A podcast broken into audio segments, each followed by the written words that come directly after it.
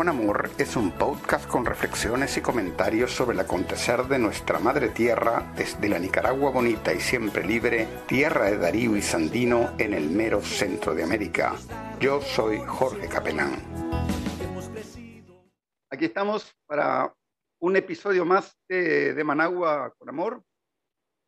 Eh, en esta ocasión tenemos eh, la oportunidad de poder eh, hablar con un hermano desde eh, esta tierra azteca tan querida para nosotros aquí en Nicaragua, de México. Vamos a hablar con el hermano Miguel Necoechea, que seguramente los, eh, los que escuchan este podcast podrán identificar con una serie de artículos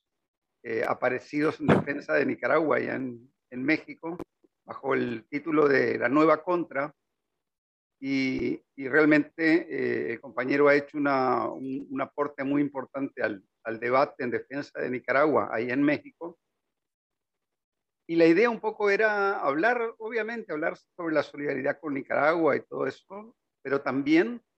eh, Miguel nos, nos ayuda a entender un poco qué es lo que está pasando en México, porque por lo menos yo soy uno de los que ha escrito cosas muy duras hacia el presidente Andrés Manuel López Obrador por las eh, la actitud del gobierno mexicano hacia Nicaragua, es una actitud que, por cierto, últimamente ha venido cambiando,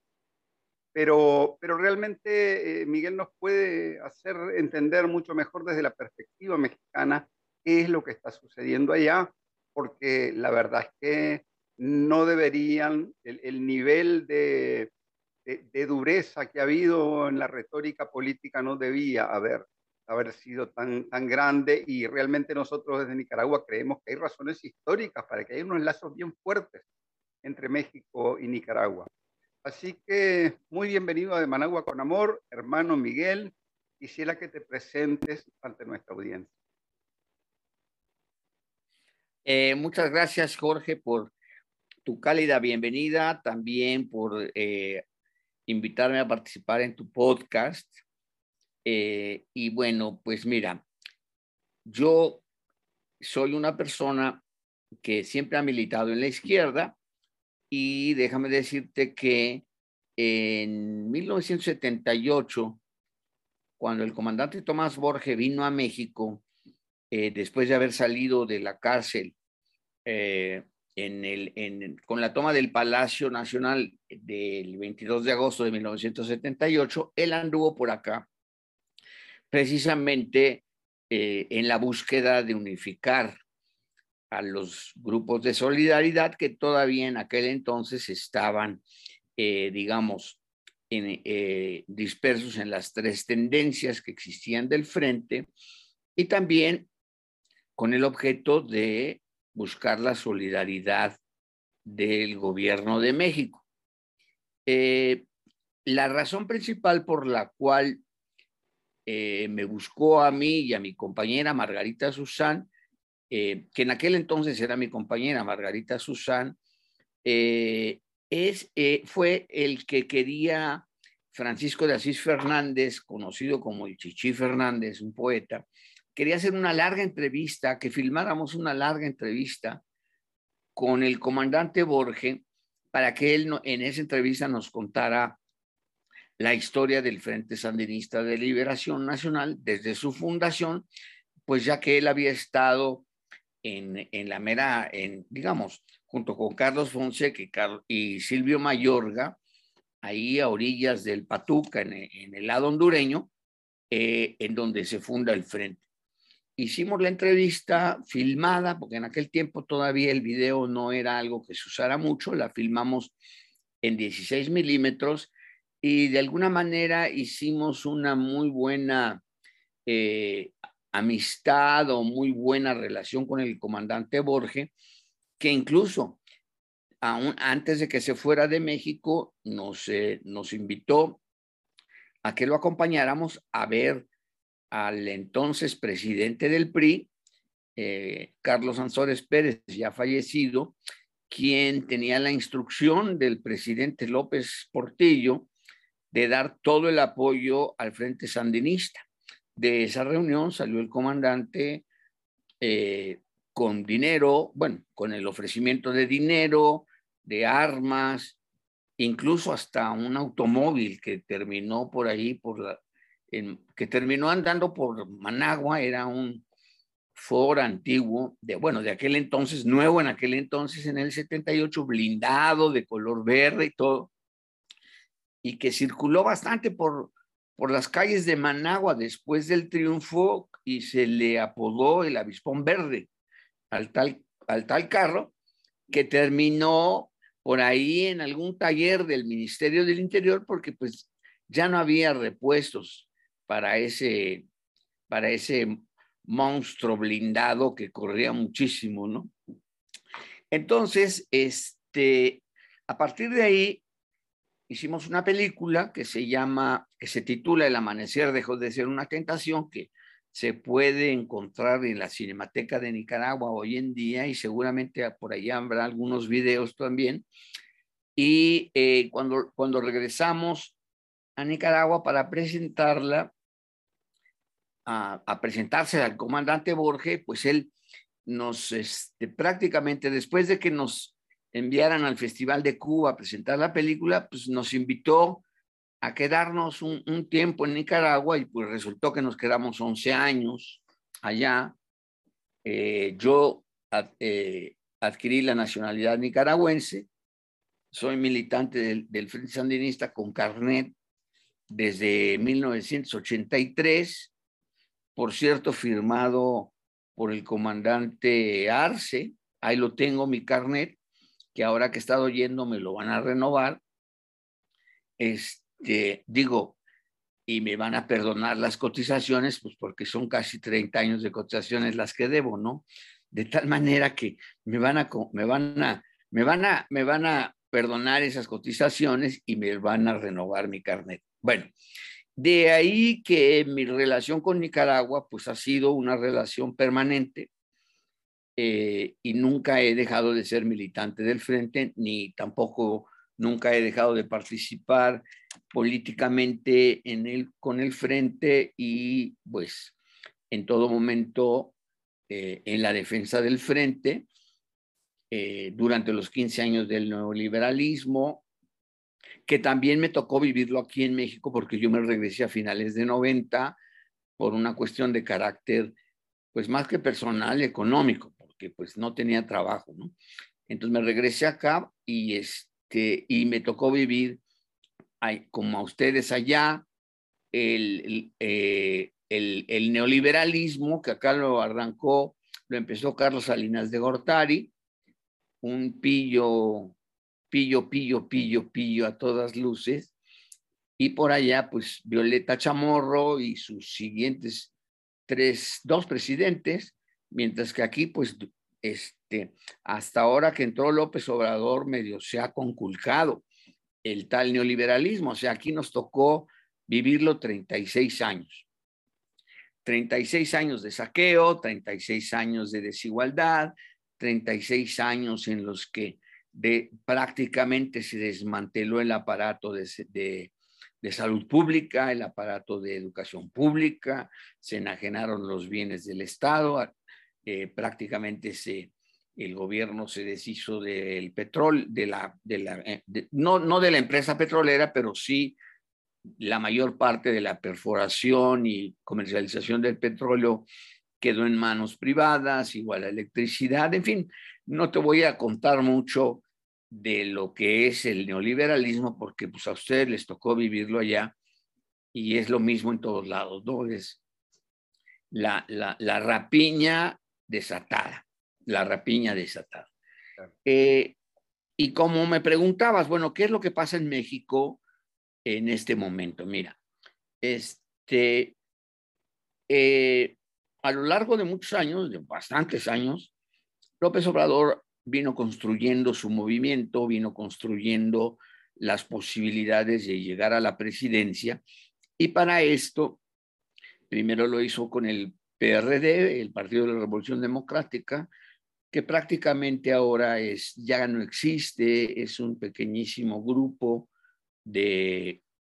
de la izquierda esta que le encanta, le gusta muchísimo a la derecha, ¿no? Este, y pues en realidad no pinta ya para nada políticamente. Son un grupito de, de señores ahí que, que viven del partido, ¿no? Y que de, eso, de ese, digamos, más que, más que un partido político, es un negocio de familia, de amiguitos. Y entonces funda López Obrador su, su, su, su este movimiento Morena,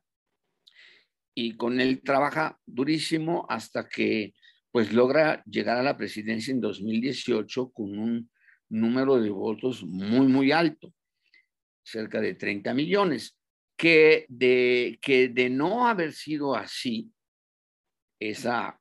abundante este, votación, pues podría haber enfrentado él otro fraude como el de 2006 sin embargo, fue contundente. También se ganó la Cámara de el Poder Legislativo, tanto la Cámara de Diputados como de Senadores. Y eh, lo único que quedó prácticamente intacto, y me refiero intacto en cuanto a los vicios y corrupción, fue el Poder Judicial, que ha sido un ariete muy importante para impedir que el observador avance con su programa eh, de transformación del, país, ¿no? como él lo llama, la cuarta transformación. Morena es un movimiento, en el, un movimiento popular en el que, bueno, hay eh, de la izquierda, pues muchísimas, muchísimas y muy diferentes gamas de izquierda. Digamos, hay desde los comunistas o lo que quedó del Partido Comunista hasta una izquierda más, más de centro, eh, perfilándose un poco más hacia la socialdemocracia, ¿no? En esa gama que juega en el país, en este país, pues está, digamos, inmersa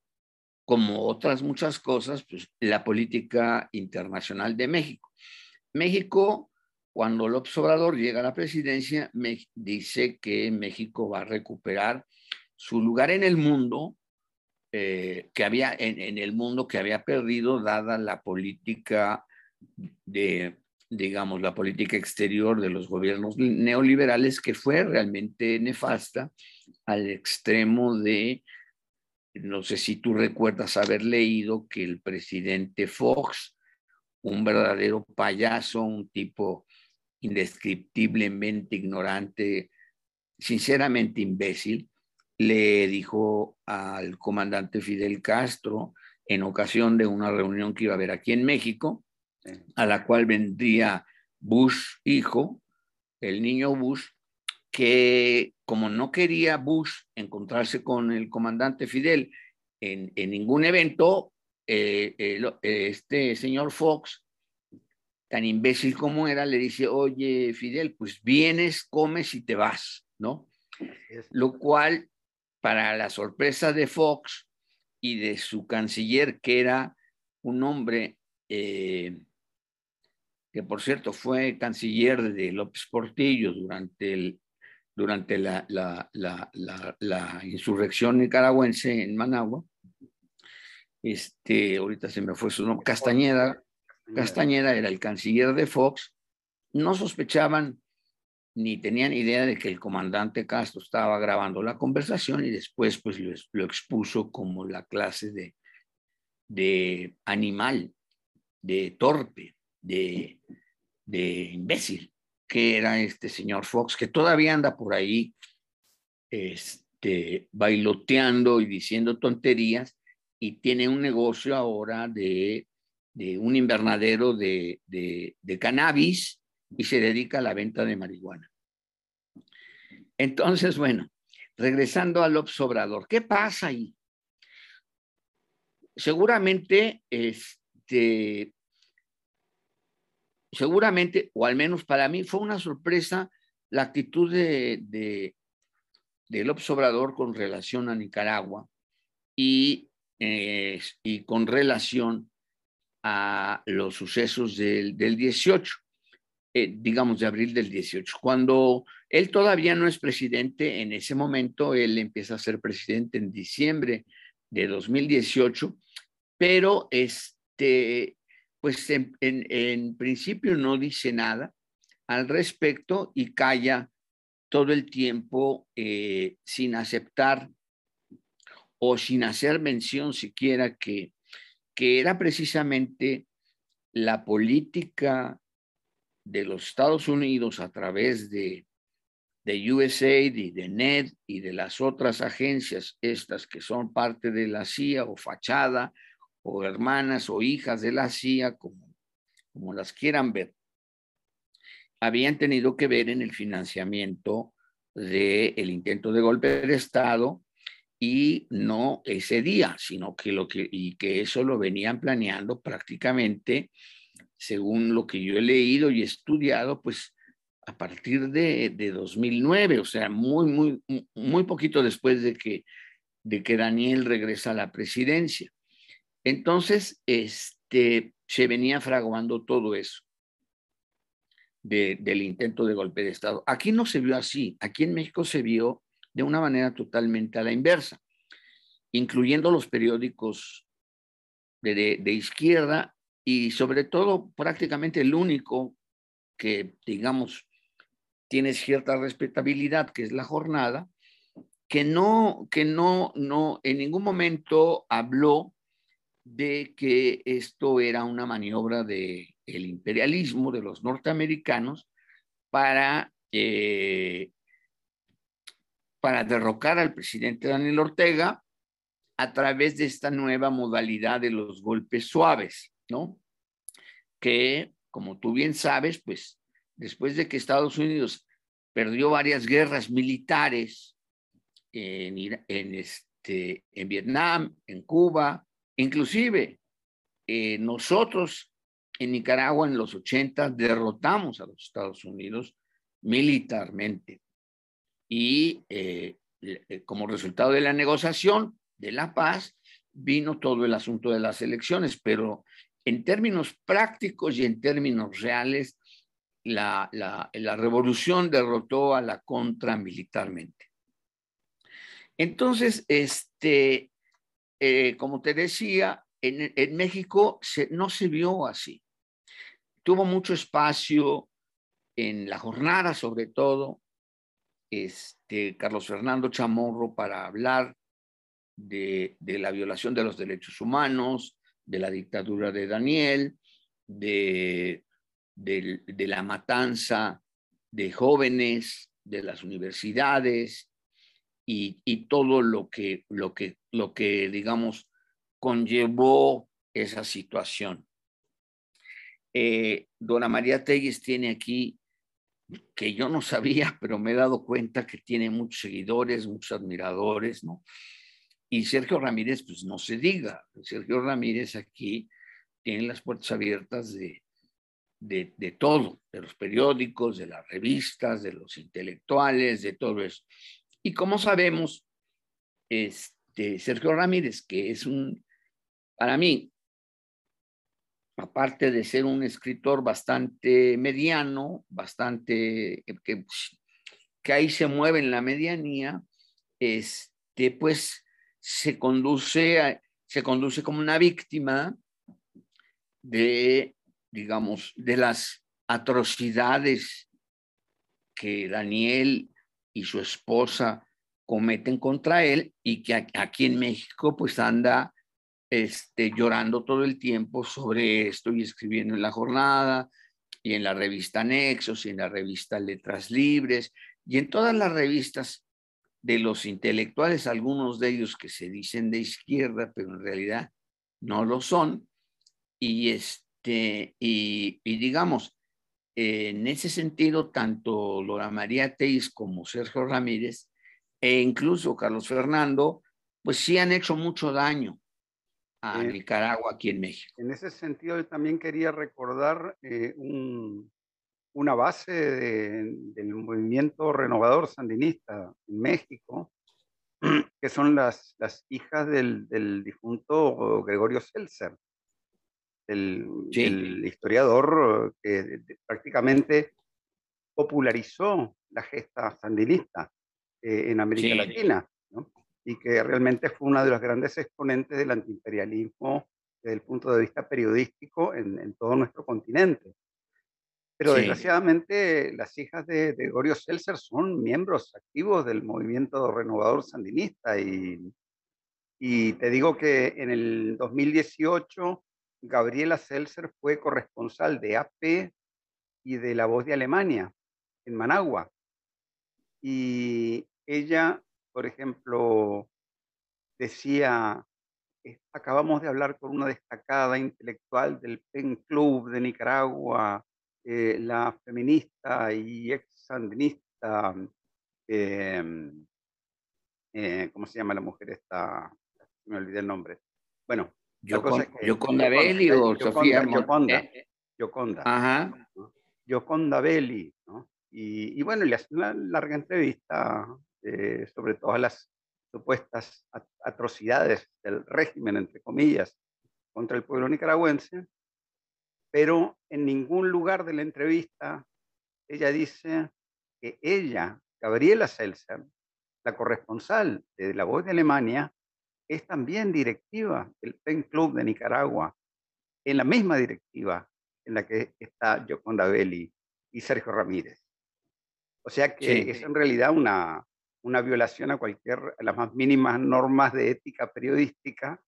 el construir un testimonio artificialmente cuando en realidad lo que se está haciendo es entrevistar a un amigo. ¿no? Entonces, eh, eso muestra el tipo de, de, propaganda tan, tan consciente y tan descarada que esta gente estaba haciendo, eh, amparándose en una defensa de la libertad de expresión y de los derechos humanos, etcétera, ¿no? Sí, sí, efectivamente es muy lamentable, o sea, hasta triste ver las cosas que la hija de, Gregorio Seltzer publica y escribe y dice. Eh, y pues a mí en lo personal es una, una muchacha, una señora que me da un poco de tristeza y de pena porque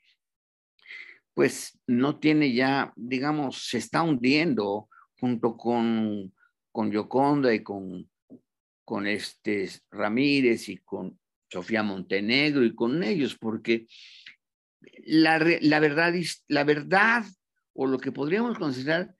pues sí, la verdad histórica no está del lado de ellos y, y poco a poco se irá sabiendo y poco a poco irán ellos dejando de ser estas figuras de la prensa de hoy en día, ¿no?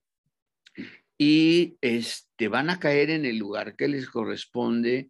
Y en el caso de Yoconda, que pues decía ser sandinista, y Sergio Ramírez, que decía ser sandinista, Sofía Montenegro, que decía ser sandinista, no recuerdo a Gabriela verlo, oírla decir, pero a lo mejor es porque era muy, muy pequeña, pero este, pero pues su lugar en la historia lo perdieron, lo perdieron, lo perdieron y quedarán, pues, imagínate, imagínate, eh, más o menos como corifeos de Vargas Llosa, no sé, qué, no sé el destino que les, que les tocará, pero pues va a ser lamentable, ¿no? Entonces, regresando a lo que me preguntaste al inicio de la política de, de México con relación a Nicaragua. Eh, si, si, si, estuviste atento a la reunión de la CELAC que, presidió aquí este López Obrador y en la que se perfiló que la CELAC sería eh, una nueva OEA, bueno, no una nueva OEA, sino una nueva organización de los países de América Latina y el Caribe que excluiría a Estados Unidos y Canadá y que no sería para nada como la OEA. A lo largo de la, de la intervención de López Obrador, él mencionó el asunto de los derechos humanos y eh, el golpe a Evo, eh, el golpe, si no, si no mal no recuerdo, inclusive llegó a mencionar a Lugo y a Celaya. En ningún momento habló de Nicaragua. En ningún momento dijo que lo que sucedía en Nicaragua era el resultado de la intervención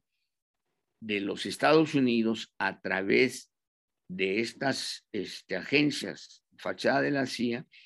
que daban dinero a las ONG, a las fundaciones y a todo este grupo del que hemos estado hablando, que fue realmente, y al MRS, por supuesto, que, que, que finalmente creo yo que el MRS es el que instrumenta y trata de dar el golpe de Estado, junto con su Unión Azul y Blanco, y precisamente creo yo que por lo que Dora aprendió, y Hugo Torres aprendió y Tinoco aprendió cuando eran militantes del Frente Sandinista, pues trabajaron en clandestinidad para organizar esto y lo hicieron bien porque, lo, porque sinceramente lo aprendieron muy bien, pero ahora lo, lo, lo, lo hacen como traidores en contra de el, del Frente Sandinista, que es, digamos, el que de alguna manera les dio a ellos la razón de ser en su vida, ¿no? El el, el, y esa razón de ser en su vida, pues la traicionaron, convirtiéndose realmente en, en, en una especie de, de enfermos de, este, digamos, de odio, pero también de, de, ¿cómo se dice esta palabra? Da, de resentimiento. Yo siento que Sergio encabeza en el 94, junto con Dora, la salida de ellos o, o, el salirse del Frente Sandinista por resentimiento, porque consideran que ellos tienen más méritos que el propio Daniel, que Tomás, para ser los dirigentes. Y tan es así que Sergio Ramírez, pues, se, digamos, se convierte en miembro de la Dirección Nacional sin realmente tener por qué ser miembro de, una, de la Dirección Nacional de una organización político-militar que sigue y, que sigue todavía el programa político que creó Carlos Fonseca.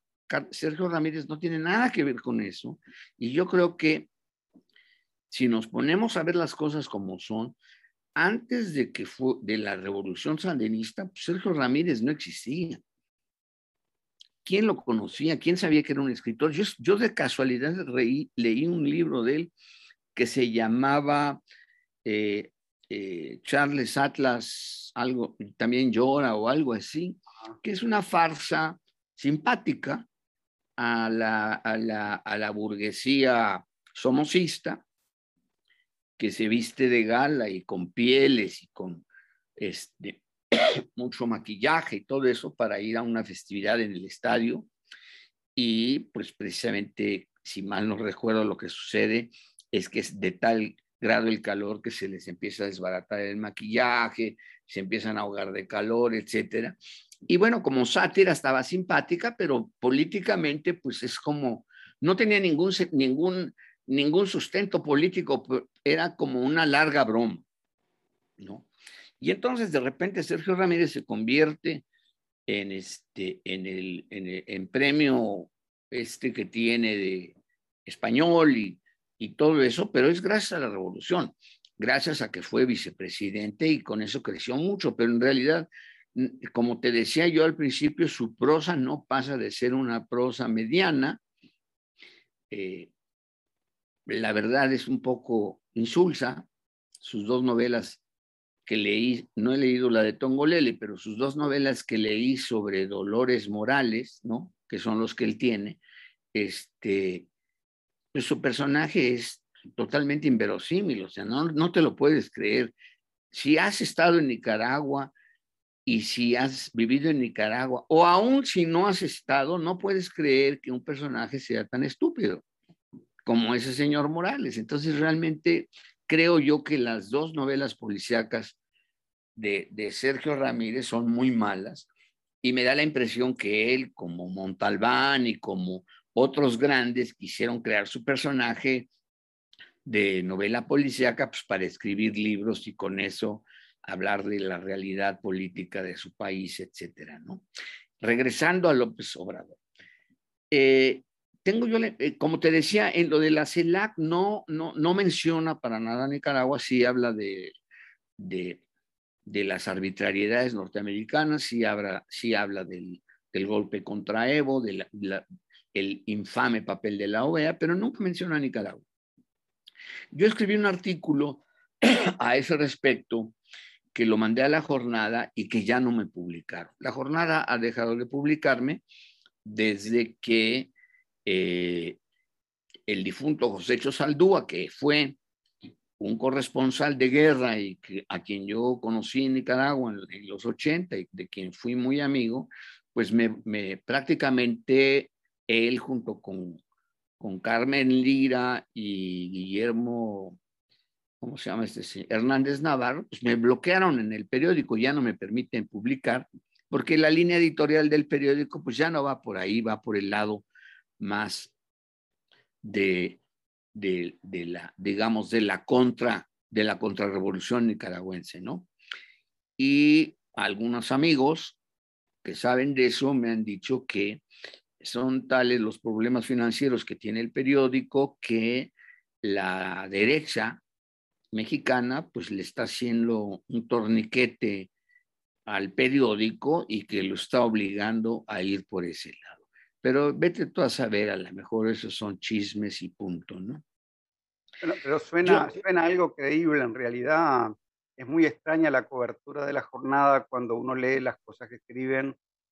La verdad es que yo no la, no la, leo tan seguido, leo tal vez otras secciones que las de opinión ¿no? Eh, en la jornada actualmente. Hubo una época en que todos los días estaba pendiente de lo que se publicaba en la sección de opinión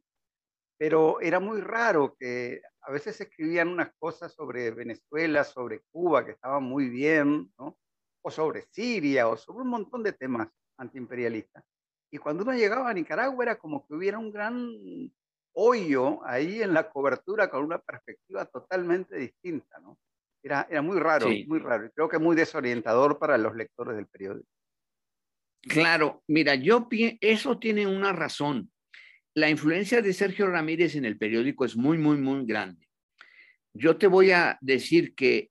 eh, de buena fuente sé que, el, que la editorial que se publicó en la jornada el 8 de noviembre, al siguiente día de las elecciones en Nicaragua, lo escribió Sergio Ramírez. Y si lo lees te vas a dar cuenta que es el discurso de él, sin duda. Y también la, la, eh, eh, es una tribuna libre para Carlos Fernando, que escribe cuando quiere ahí, eh, al mismo tiempo que publica en, no sé si es, no me recuerdo si es el New York Times o el Washington Post, uno de los dos, pero tienen, tienen totalmente abierto el periódico. Y, este, y finalmente, pues, es, es digamos que es el resultado, es el resultado quizá de la, la que es quizá de esto que te decía de, del financiamiento y que por ese camino eh,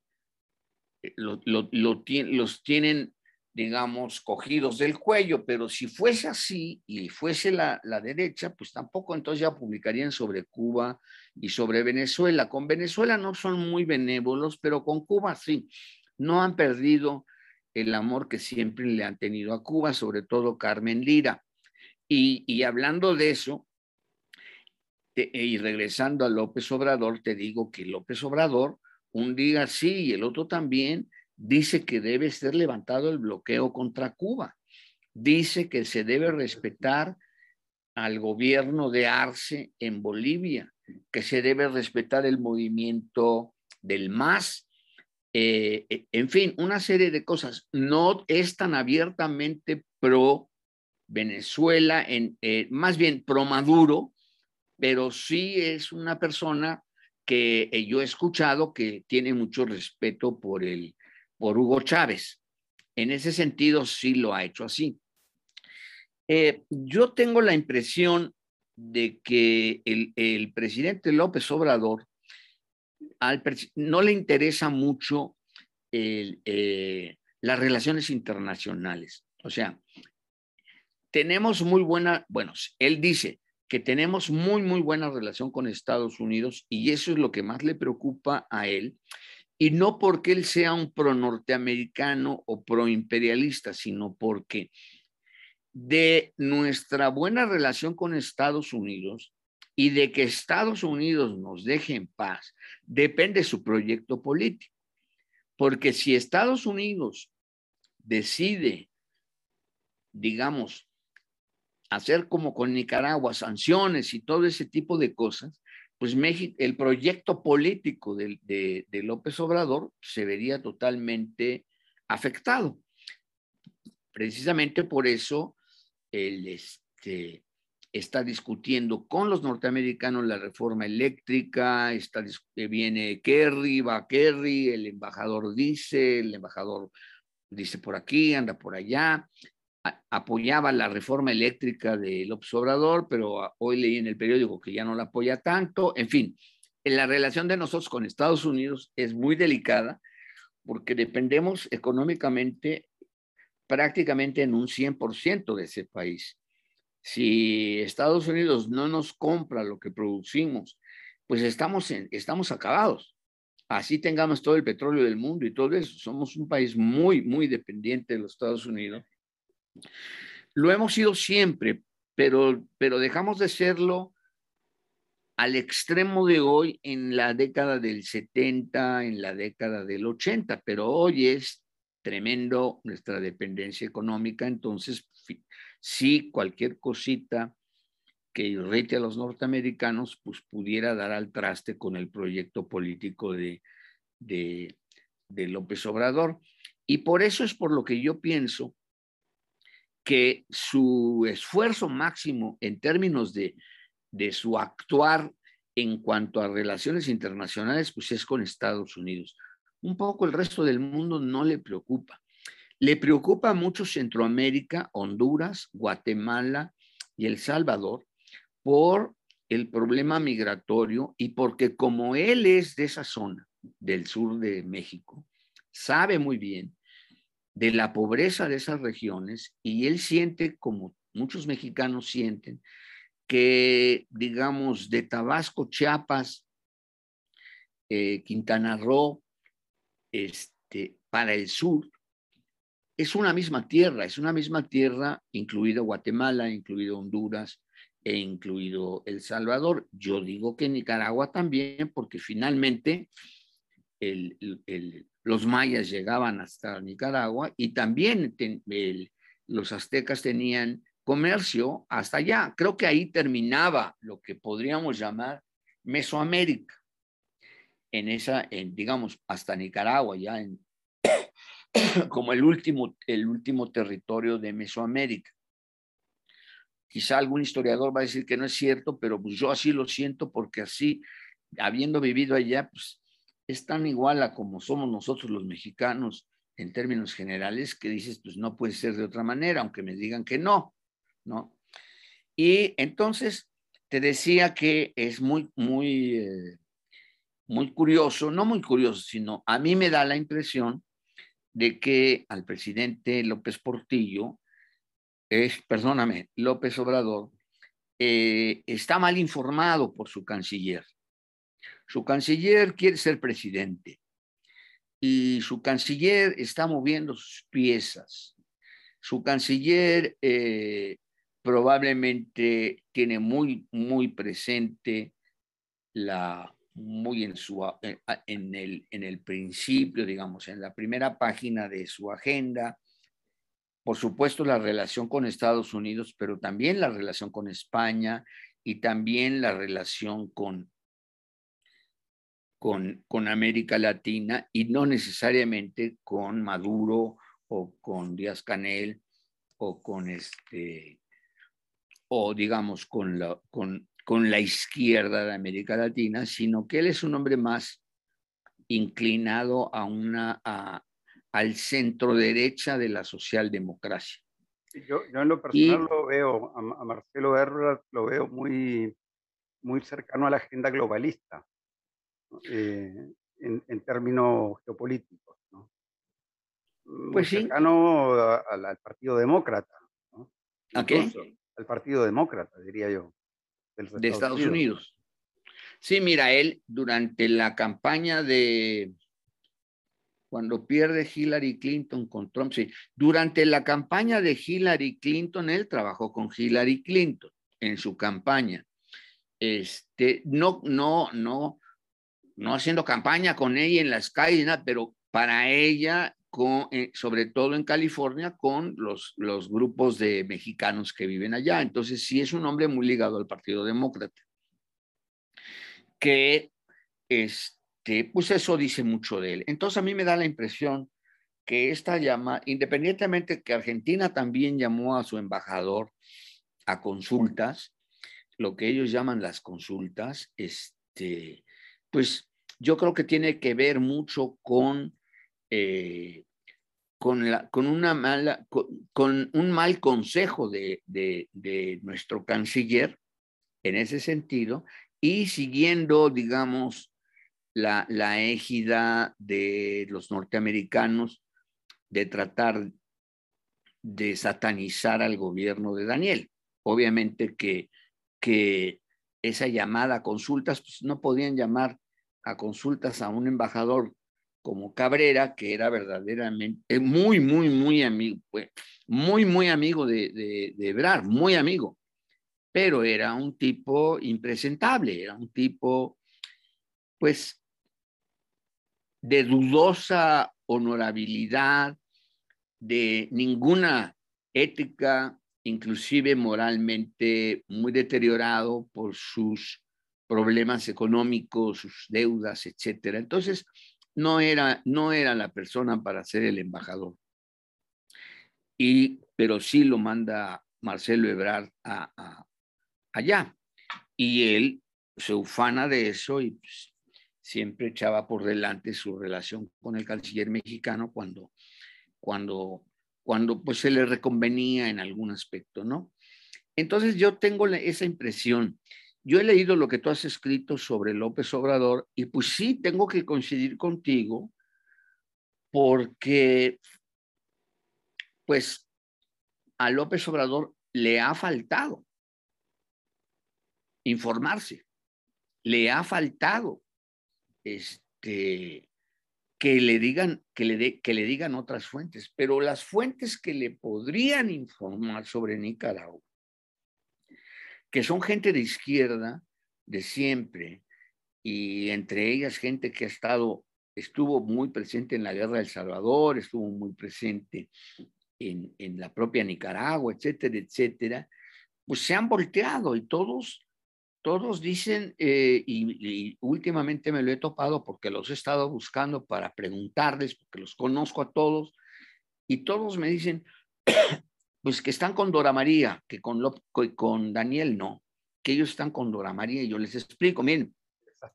pero Dora María es, instrumentó el, el golpe, así, así, no, esas son mentiras, etcétera, etcétera. Inclusive un periodista mexicano me dijo, mira, la revolución sandinista se murió cuando se, con la piñata. Y yo le respondí, bueno, mira, cuando tú dices lo de la piñata, déjame recordarte que Dora María Telles era la ministra de, de Salud en aquel entonces, cuando se pierden las elecciones. Y de muy buenas fuentes te puedo decir que ella sale con una muy, muy, muy buena cantidad de dinero, cantidad que con Mauricio Valenzuela, otro comandante guerrillero que era el ministro de Transporte, si mal no recuerdo, juntan sus capitales y los invierten en la bolsa y empiezan a hacer mucho dinero. Tan, es así que Dora María tiene muy buenas propiedades, o sea, casas y esto y el otro. Entonces, no es, no es la pureza revolucionaria como ella se quiere presentar, no lo es. Es, es tan, este, tan humana como todos los humanos y en ese sentido no es ninguna heroína ni nada, es también una mujer víctima de, víctima de sí misma y que también se ha enriquecido, o más bien que se enriqueció en, eh, cuando, cuando dejó el Ministerio de Salud y se enriqueció, pues supongo yo, no lo sé, pero porque nunca he hablado con ella, de hecho yo no la conozco,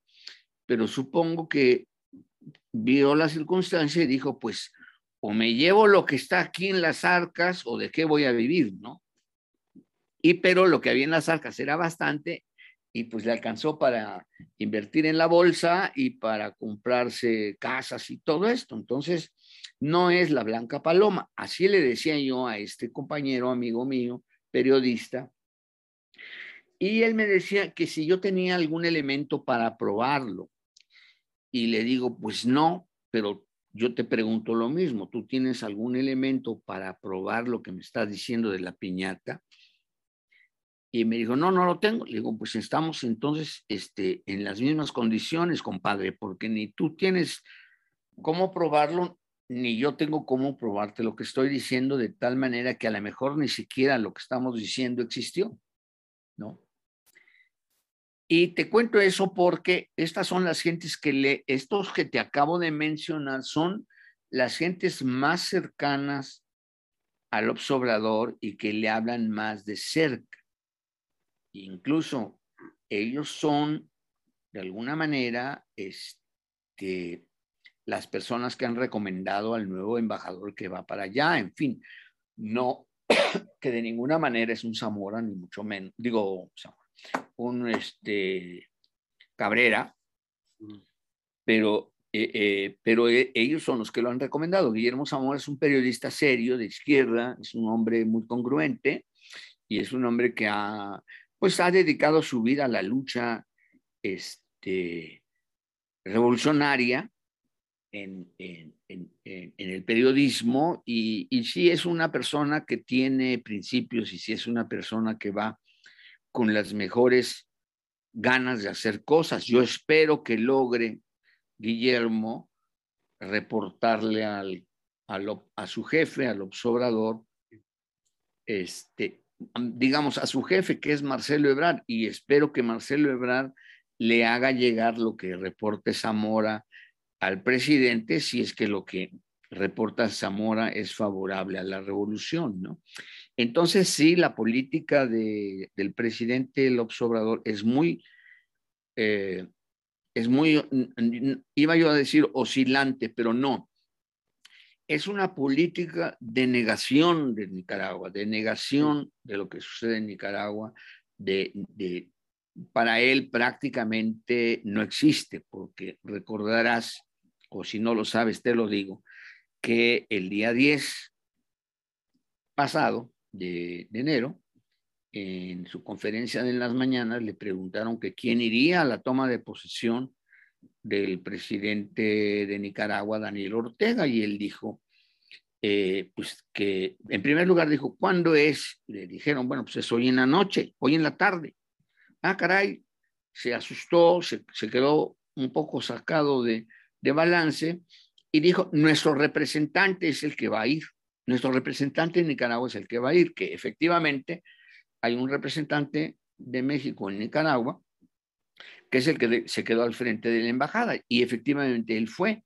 pero, pero, pero al mismo tiempo eh, era, eh, la Cancillería había dicho que iban a mandar al director general de, para América Latina y el Caribe de la, de la Cancillería.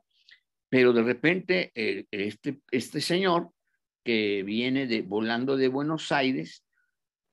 e iba a aterrizar en San José de Costa Rica y lo iban a, a llevar a la frontera en automóvil y de la frontera lo iba a recoger el representante mexicano para traerlo a Managua a la, toma de posesión del comandante Ortega, pues nunca llegó.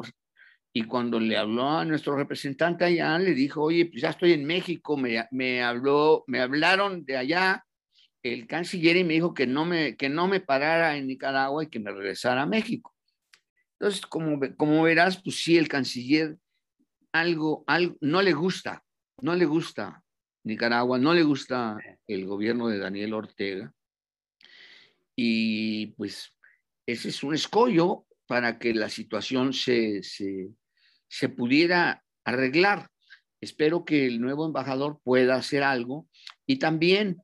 espero también que este nuevo embajador logre que si López Obrador, como prometió viajar a Centroamérica, que incluya a Nicaragua en la gira, porque para López Obrador su viaje a Centroamérica pues sería Guatemala, Honduras y El Salvador, pero no hablaron de Nicaragua. Entonces, ojalá y, el nuevo embajador logre que, que, lo, que incluya en su gira a Nicaragua. el, el, problema es que Nicaragua es como el elefante en la sala aquí en Centroamérica. Eh, ahora con, esta, con este ingreso de Nicaragua a la iniciativa de la franja y la ruta de China, eh, se convierte eh, naturalmente, quiérase que no, quiérase o no, en un centro alrededor del cual va a gravitar una buena parte de la política regional, porque ya se está viendo semana a semana, se empiezan a, a hacer públicos los contenidos de los acuerdos que Nicaragua ha estado firmando con China en diferentes áreas y son, van a un ritmo rápido y furioso, verdaderamente, especialmente en la actual coyuntura eh, geopolítica. Entonces, eh, yo no sé, esa, esa, digamos, ese enfoque de AMLO sobre el tema del Triángulo Norte, ¿no? del mal llamado Triángulo Norte de Centroamérica, ¿verdad? Este, como que queda eh, extremadamente corto de miras, me parece a mí, como planteamiento geopolítico. Coincido, coincido plenamente contigo, porque sí, es corto de miras.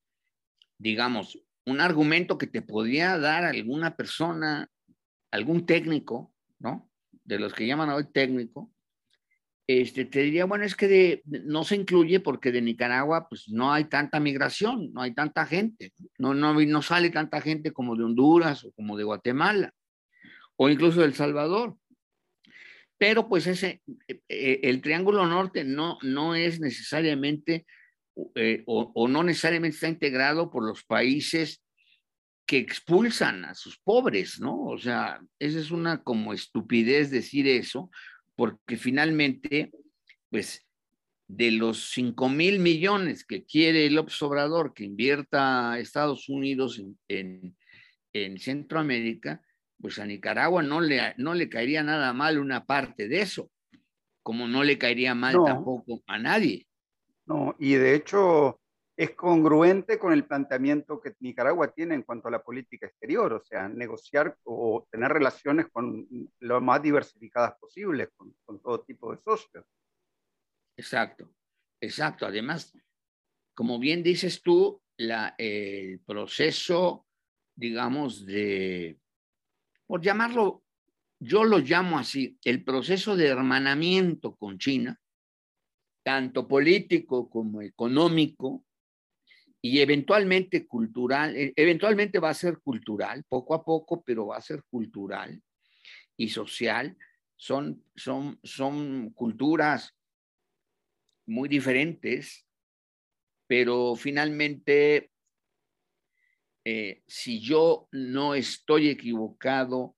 el concepto familia chino es el mismo que el concepto de nosotros, de, de la familia de América Latina, o sea,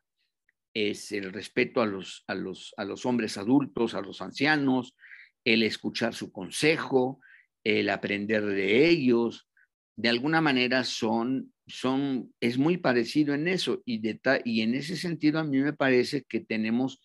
una vinculación con China porque también no debemos olvidar que nuestra historia como culturas, pues es milenaria como la China. Nosotros no somos Estados Unidos que apenas tiene, no sé, creo que 300 años de que lo inventaron. Entonces,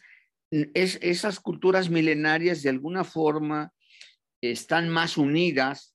que, las otras que no, que no tienen esa tradición. Entonces, creo yo que en ese, en ese, en ese sentido, culturalmente también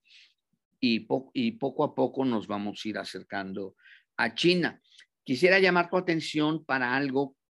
en términos de China y lo que estás diciendo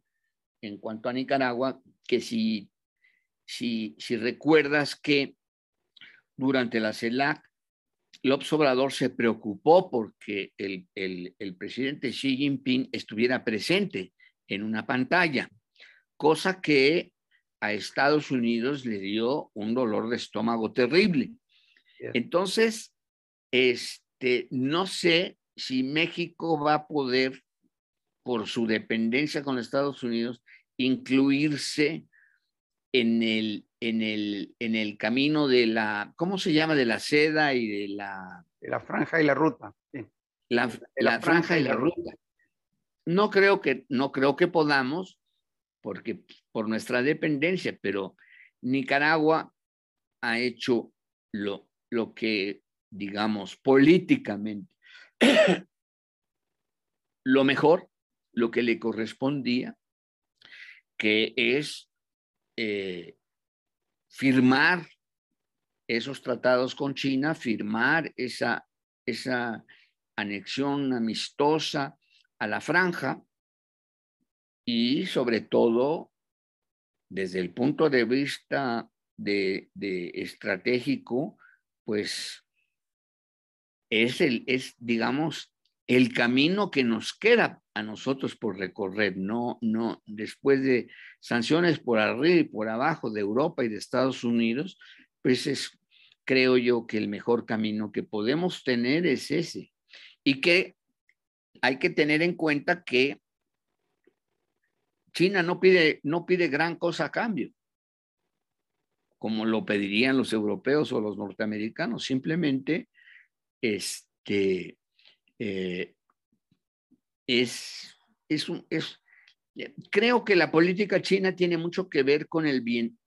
y te lo digo sin, sin demagogia ni mucho menos, sí creo que los chinos tienen, la, la, tienen ganas de que el mundo esté mejor. Les parece que es la mejor solución. Y lo demostró esta reunión que tuvo Xi con el presidente Putin ahorita en los Juegos de Invierno, en donde en ningún momento hablaron de, de, guerra, no mencionaron esa palabra, mencionaron la palabra paz, mencionaron la palabra progreso, mencionaron la palabra igualdad, mencionaron la palabra libertad, etc. Mientras que oyes hablar a, al presidente de los Estados Unidos y a los señores de la OTAN y solo hablan de guerra y de guerra y de guerra y de guerra. Y que, y, pues creo que nos están con, creo que nos quieren conducir a esa guerra en, en el asunto este de Ucrania, tomando Ucrania como pretexto, que sería una guerra brutal en, en, en, todos los sentidos, ¿no? Claro. Eh, en, todo, en medio de todo este contexto global que está también muy marcado por una, una ofensiva, una especie de caída hacia adelante del imperio occidental, ¿no? por, por mantener su hegemonía, eh, exacerbando las contradicciones con China, exacerbando las contradicciones con, con Rusia a propósito de esta situación de Ucrania, eh, y que de hecho pues este, tienen un trasfondo de, de, guerra termonuclear, obviamente, ¿no? Eh, al mismo tiempo, en México, eh, López Obrador está enfrentando también toda una campaña destituyente, eh, desestabilizadora eh, de los propios, incluso de Estados, Unidos, obviamente, ¿no? y de la oligarquía. ¿Cómo ves las posibilidades que tiene AMLO hoy en día de llevar adelante su cuarta transformación? Y tal vez si nos puedes explicar por qué le dice cuarta transformación, que tal vez eso aquí en Nicaragua no lo, no lo manejamos tan, tan directamente como ustedes allá en México. Sí, mira, es la cuarta transformación porque México ha eh, históricamente ha experimentado tres transformaciones. Primero, con Benito Juárez, la reforma. Segundo, eh, la, digo, la, reforma me refiero a la, época en la que nos invadió Francia, etcétera, etcétera, ¿no? Segundo, segunda, el intento de democratización que hizo el presidente Madero, Francisco y Madero, que fue truncado por un golpe de Estado que planificado en la Embajada de los Estados Unidos por, un embajador de apellido Wilson y ejecutada por un militar mexicano, eh, Victoriano Huerta, eh, a quien le apodaban el Chacal, y él es el que, con un golpe de Estado, destituye al presidente electo y a su vicepresidente electo y los fusila. Y luego la tercera es la gran revolución mexicana de 2010 a 2017, en donde, digamos, las fuerzas revolucionarias derrotan a las fuerzas federales del general Huerta y se instala, por decirlo así, la, la, República Revolucionaria. Una República Revolucionaria con, su, con un sinnúmero de bemoles, pero finalmente esa es la tercera transformación. Y la cuarta es la que está haciendo López Obrador, que es, eh, digamos, sentando las bases para construir un país realmente democrático, pero no representativo, sino con una democracia activa y, participativa, eh, el combate a la corrupción, el combate a la desigualdad, el establecimiento del estado de bienestar universal, la restitución de la educación pública gratuita, la recuperación de los bienes de la nación, como la minería, el petróleo, la electricidad, hoy el litio y, otros. Y sobre todo, el, para, lo, más importante para él es, eh, y para nosotros también, es el encontrar el camino democrático. López Obrador no es un hombre marxista, no es un socialista, eh, pero sí tiene una eh, digamos, una visión muy profunda de un Estado que tiene que ser igualitario, que tiene que ser libre, que tiene que ser soberano. Eso sería la cuarta transformación que está intentando eh, López Obrador, con un infinito ejército de opositores que como no tienen control sobre el poder legislativo y no lo pueden detener por allí con leyes y esto y lo otro, entonces lo que han hecho es recurrir al poder judicial mexicano que está muy podrido, muy, muy podrido. Y es a través de ese poder judicial, un poco en el estilo de lo que ahora denomina Gene Sharp los lawfare, o sea, los golpes de Estado vía jurídica, este, tratar de impedir a toda costa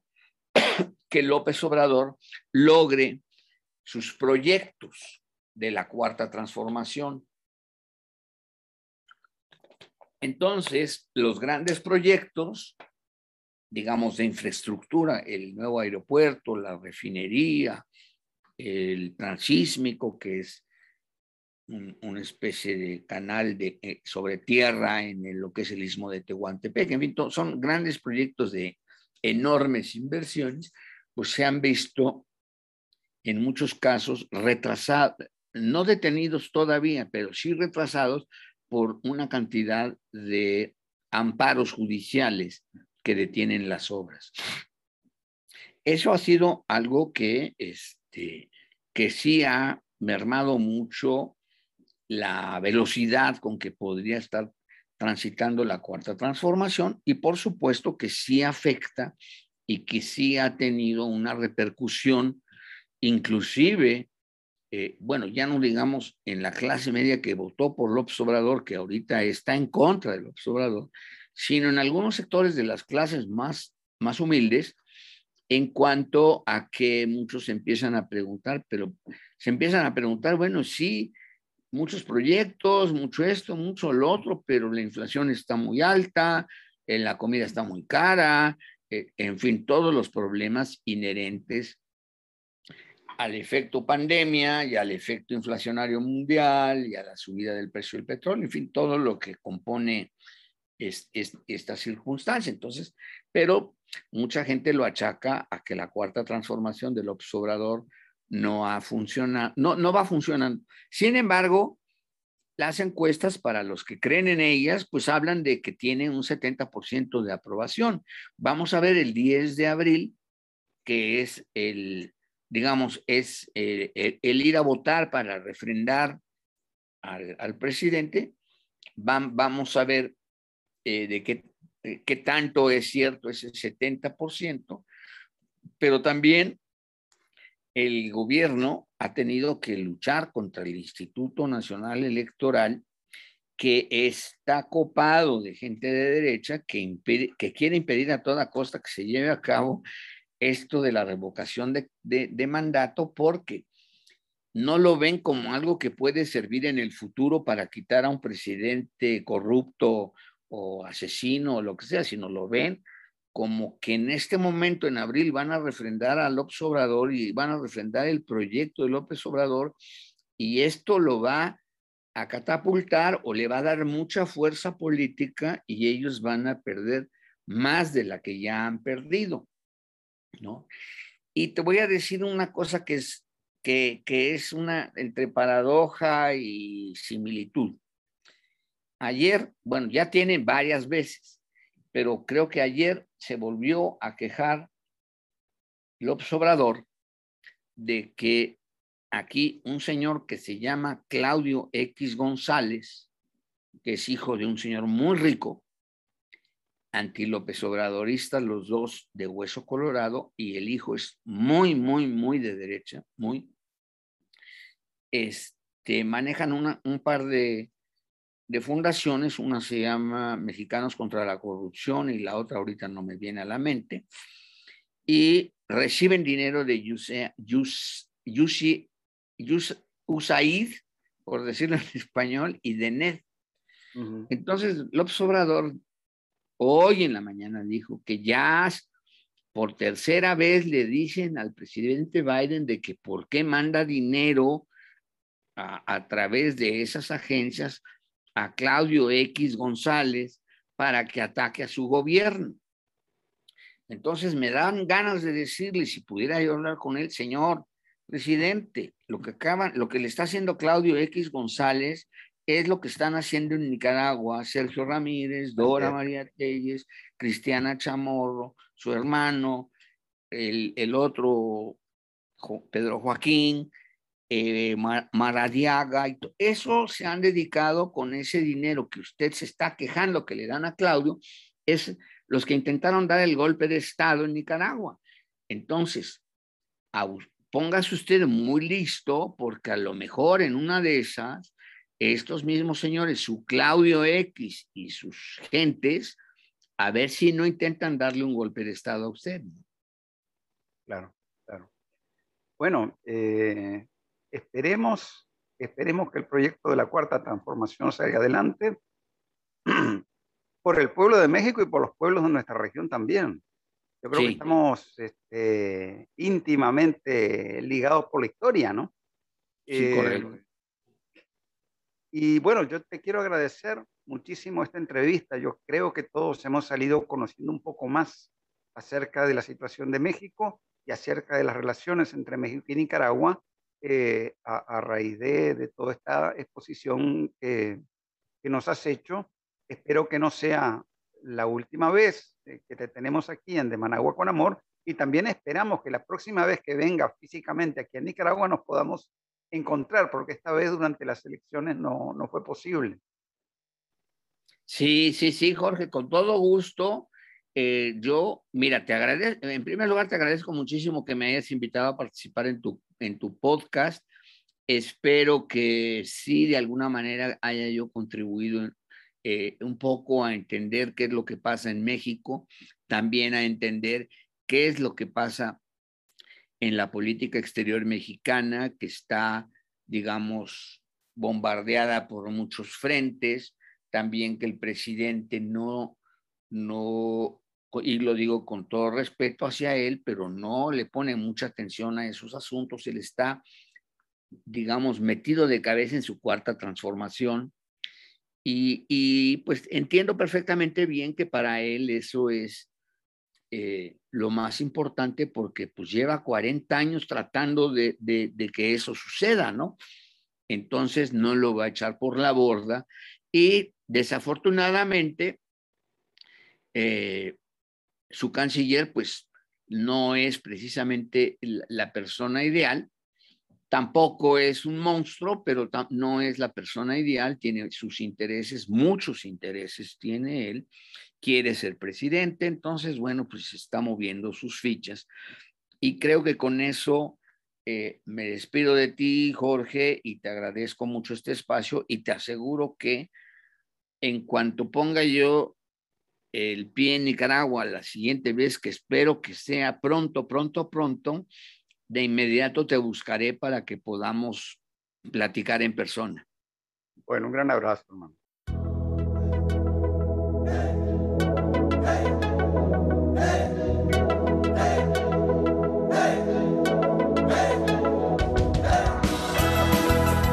Este ha sido otro episodio del podcast de Managua con Amor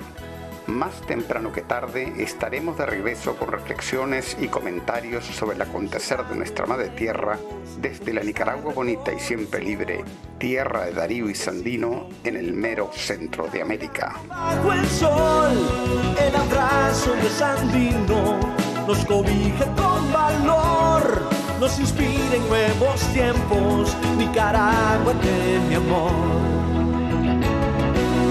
Hemos logrado juntos las victorias con amor. Hemos gritado al mundo,